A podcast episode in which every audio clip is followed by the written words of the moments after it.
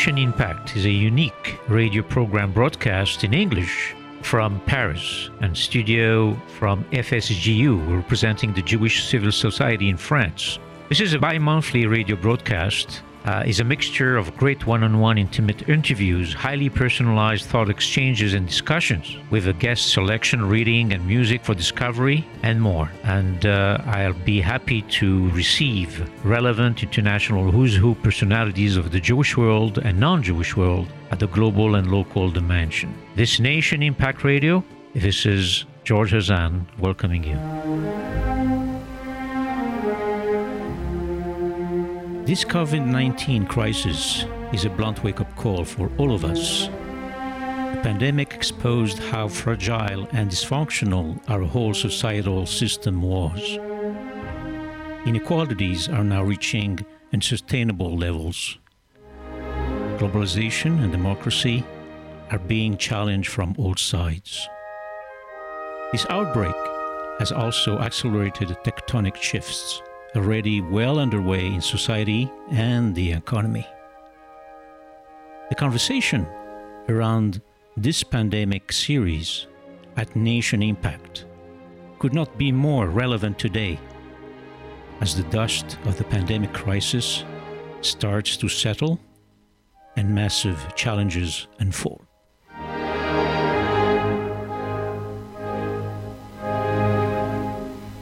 Dr. Emmanuel Navon is an international relations expert who teaches at Tel Aviv University and at the Herzliya Center.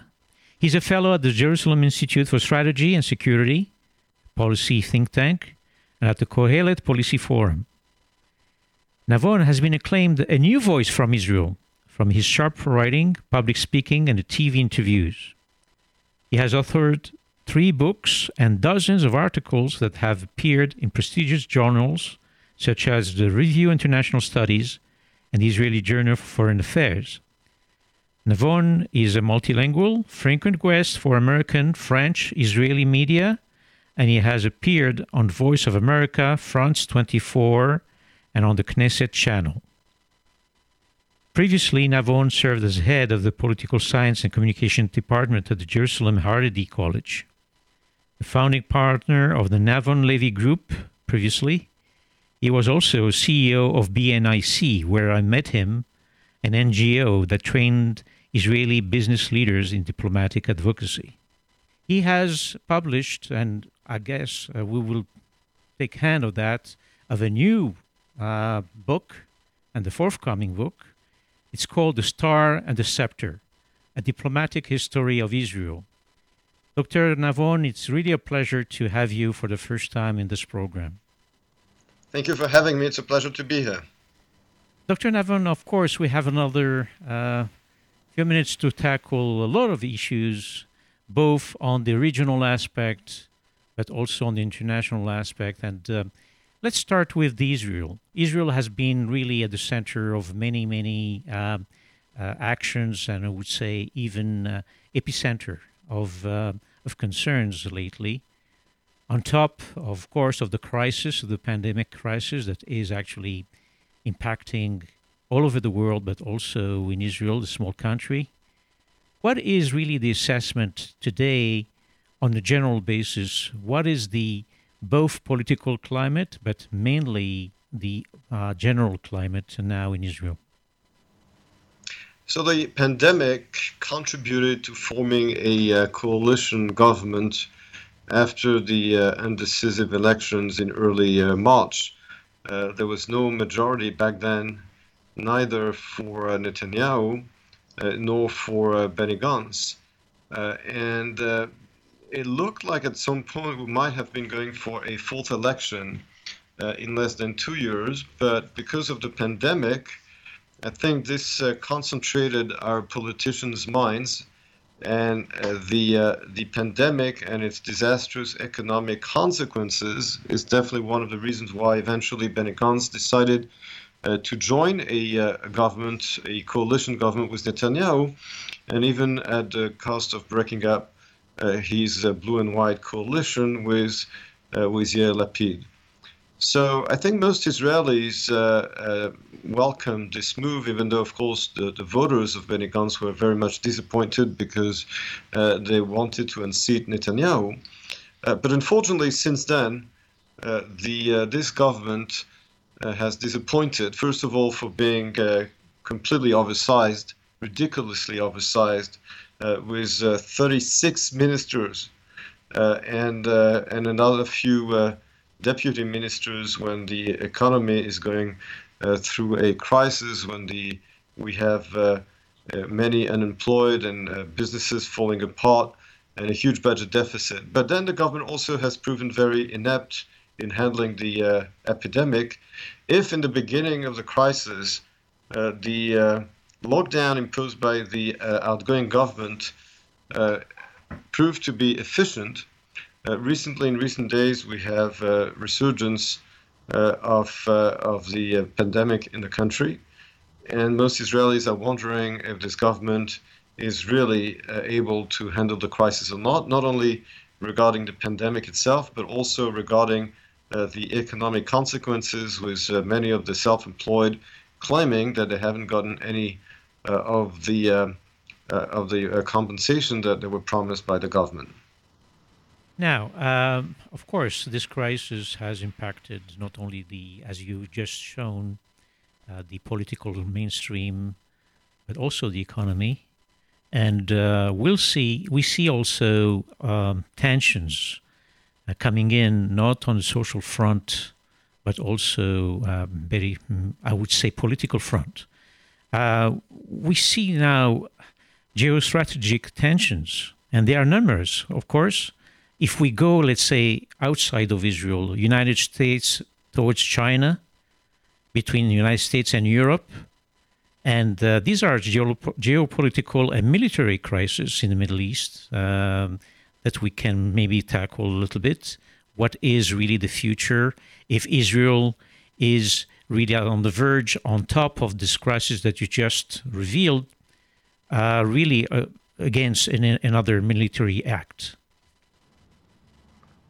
So first of all, of course, uh, together with the uh, COVID-19 uh, crisis, uh, the problems, the underlying problems and threats in the Middle East uh, didn't go away.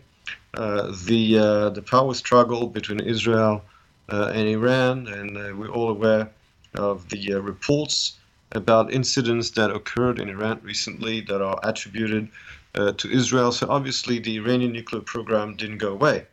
Uh, but also when it comes to uh, global tensions, and you mentioned the geopolitical tension between the United States uh, and China, I think that here we have to uh, uh, we have to differentiate between the tensions we have between the U.S. and China on the one hand, and between the U.S. and Europe on the other. Mm-hmm. I think that when it comes to Europe, it has very much to do with the personality and style and policy of President Trump and of course, everybody is waiting to see what is going to be the result of the November election. But regardless of the result of the November election, of course, if Joe Biden is elected, he will mend the relations with Europe. Uh, he might change his, he will definitely, I think, not might, but he will very likely uh, change his style also vis a vis China. And yet, the underlying causes of the tension between China and the US will remain. Uh, we're talking about a global, uh, some people talk about a second Cold War. Uh, we're talking about a global contest uh, between the two major economic powers. we're talking about China's China's BRI project, the, the Belt and Road Initiative, uh, the uh, creation uh, four years ago, six years ago, of the Asian Infrastructure Investment Bank, which is clearly meant to compete with the Bretton Woods institutions. And of course, the controversy around the Huawei uh, company and China's building of military presence in Africa, especially in Djibouti. So obviously, this uh, this uh, geopolitical uh, tension between China and the United States is not going to go away. And of course, and that is my last point, Israel is in fact part of it. Uh, about a month ago, U.S. Uh, Secretary of State Mike Pompeo made a trip in Israel to talk about that, asking Israel to cut to a minimum Chinese investments in Israeli technology and infrastructure because Israel happens to be on the map of China's BRI. And uh, they, in, in, recent years, the, the, the, the, Chinese governments and Chinese banks and the Chinese economy in general has increased its investments in Israeli technology and infrastructure.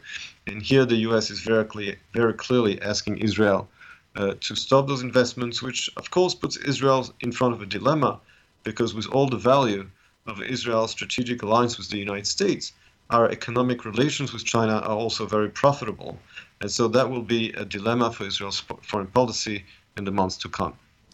Well, uh, I guess um, Israel has really um, acted, I would say, or prevented this kind of, uh, of a clash by putting its uh, assets and future actions in both blocks. Uh, China is uh, cooperating increasingly with uh, with Israel. You just said it. of course, without um, evacuating from the um, European, I would say, space, where Europe is still the largest trade partner, I believe. And United States, of course, is all, not only an ally, but uh, I would say uh, a legacy partner in all uh, actions in the Middle East. So, in that aspect, I would like to make a pause and we'll come back just after this uh, music intermission. יום אחד זה יקרה, בלי שנרגיש משהו ישתנה, משהו יירגע בנו, משהו ייגע בנו, ולא יהיה ממה לחשוש. וזה יבוא כמו קו חרוט על כף יד זה יבוא, בטוח בעצמו, כאילו היה שם תמיד, וחיכה רק שנבחין בו, וזה יבוא, אתה תראה, הידיים הקפוצות יתארכו, והלב השומר לא להיפגע, יפעם בקצב רגיל זה יבוא. כמו שהטבע רגיל להיות שלם עם עצמו.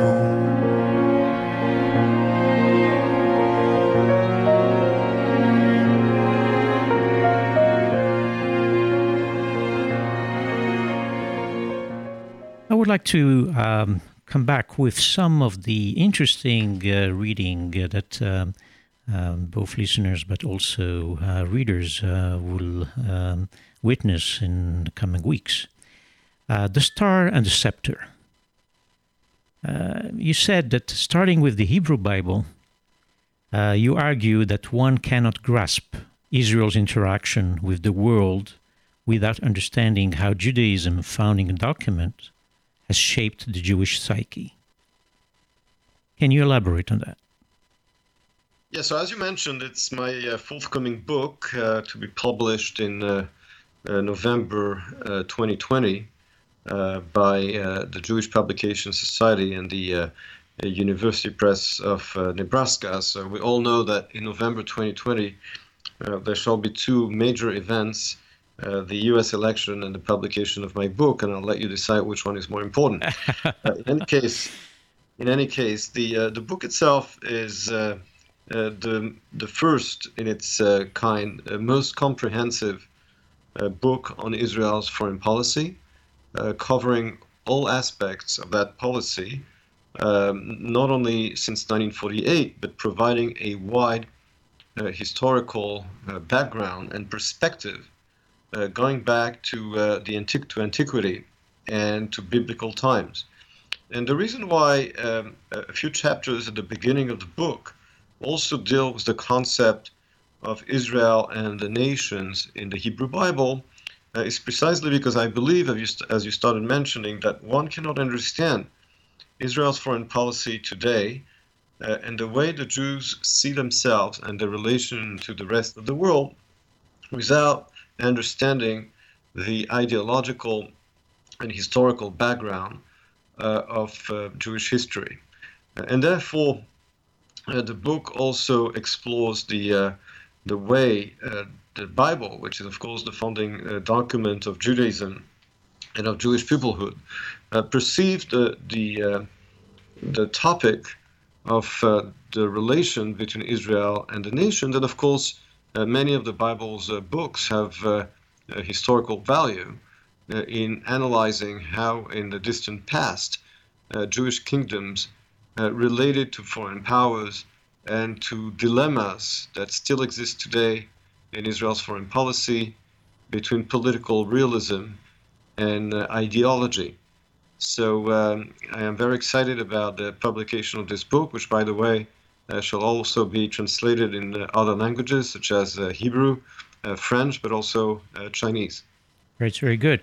and why did you pick actually the um, the title "Star of David" for faith and the scepter for political power? That's exactly the um, the meaning uh, behind it. Yes, this this yeah the title is uh, is inspired from a, uh, a verse uh, from the uh, Bible, which actually Jews around the world read this past Shabbat in synagogues in the in, in the uh, curses turn pro, uh, turn uh, uh, blessings of of Bilam, and one of these blessings is a star shall come out of Jacob and a scepter from Israel.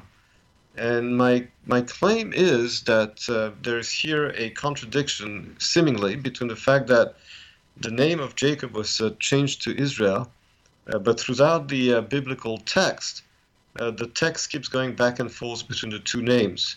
And like uh, what we we know regarding other name changes in the Bible, when Avram became Avraham and Sarai became Sarah, the text never uh, goes back to their former names. But that's not the case with Jacob and Israel, where the text keeps using those names alternatively. And uh, my understanding is that this verse basically uh, talks about the star, which uh, for Jacob, because uh, the name Israel was given to Jacob after he proved his uh, ability and willingness to fight physically in the real world, right? Uh, to defend the spiritual legacy. And therefore, yes, the, the star symbolizes faith and the scepter power and my claim is that the histor- historically the success of the Jewish people in in its relation with other nations has been by uh, keeping a delicate balance uh, between the two elements. That's so very interesting because, uh, you know, on one hand, th- these are the two central ideas, by the way, that you highlight. Uh, of course, uh, the Star of David uh, represents the Jews in the, with the world that have always been best served by combining faith with pragmatism, I guess. And the scepter is really how to, the state of Israel owes it to the diplomatic achievements, to national assertiveness and hard power, not only military strength, but economic prowess as we see it, the startup nation, right, and technology innovation. And in that aspect, there's a good actually um, conjunction between the two. And in that aspect, could you project in the future how Israel really can be, um, sing, I mean, a singular power within all the uh, tensions that we have mentioned already? But in the future, how is it positioned? How is, how is it ranked uh, to become really one of the not a major power, but a, a power that we cannot uh, deal without? Well, I think precisely by continuing to keep this balance between the star and the scepter, by uh, being faithful uh, to the past and to the historical mission and message of the Jewish people on the one hand, and at the same time always building up uh, hard power, uh, which is also necessary uh, in order to uh, in order to promote this message and those values in the world. And I think uh, the world in general is asking for that, is asking to know. You know, there's this famous sentence in in uh, Rousseau's book Émile, if I'm not mistaken, when he says, I, I never understood, I mean, I'm just quoting from memory and, and translating from French, of course, I never understood why the Jews don't have a state which shall be able uh, to debate and have schools and universities because only then uh, shall we know what exactly they have to say. Uh, and I think this is really uh, what the world is expecting from Israel today, uh, is to tell the world what the Jews have to say. But this can only be done if Israel continues also not only to be faithful to its national identity and historical identity, but also making sure to build up the physical power, the hard power uh, of the state uh, of Israel, and both go uh, hand in hand with each other. Uh, you can neither have only the star nor only the scepter.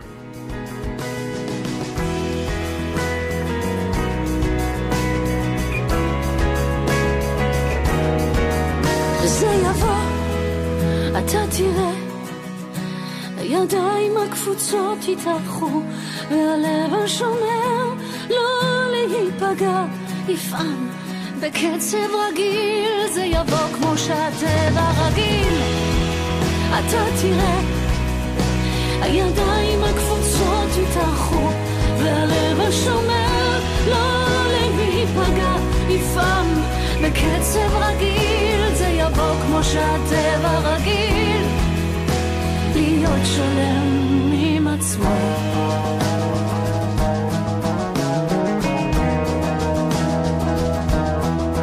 וזה יבוא, אתה הרי יודע, לא הכל יטלטל אותנו, לא הכל יכה, ומה שיפתח לנו מחכה.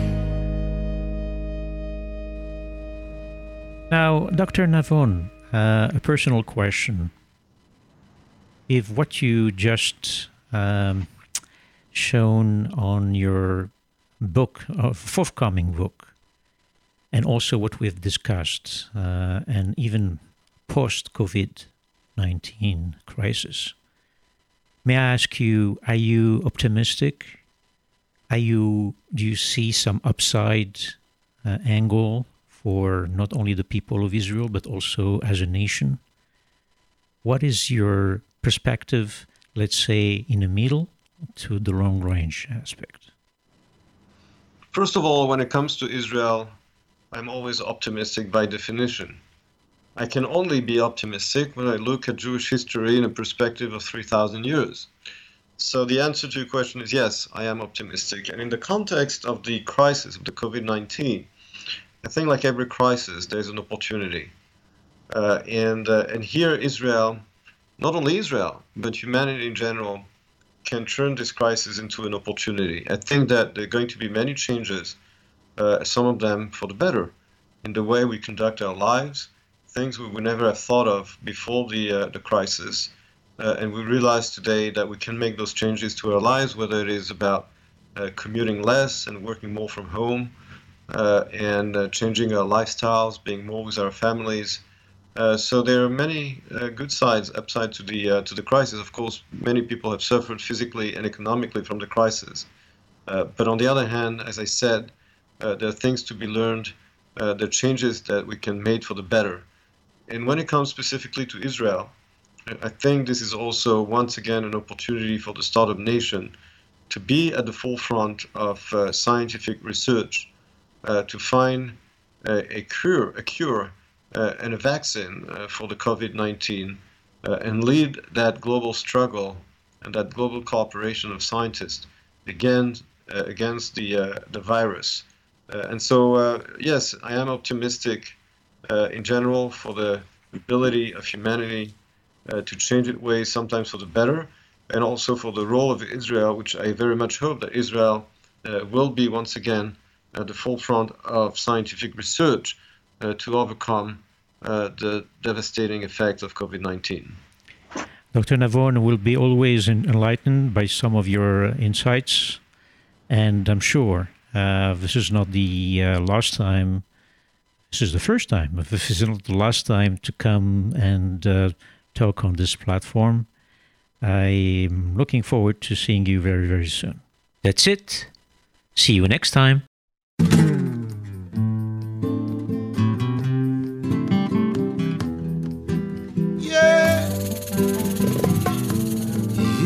Same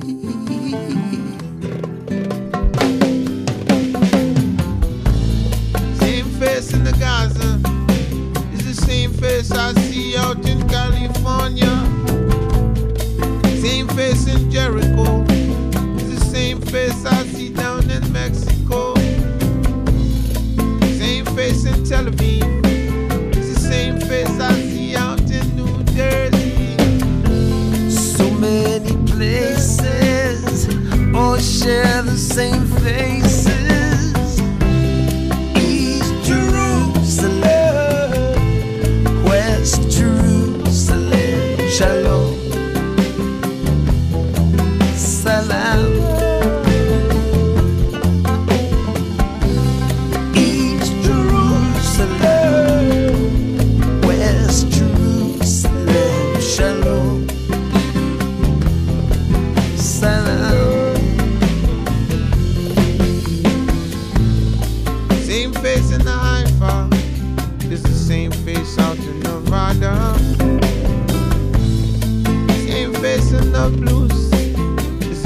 face out in New Orleans singing the blues. Same face in London town. Same face out in Kingston town. So many places all share the same faces.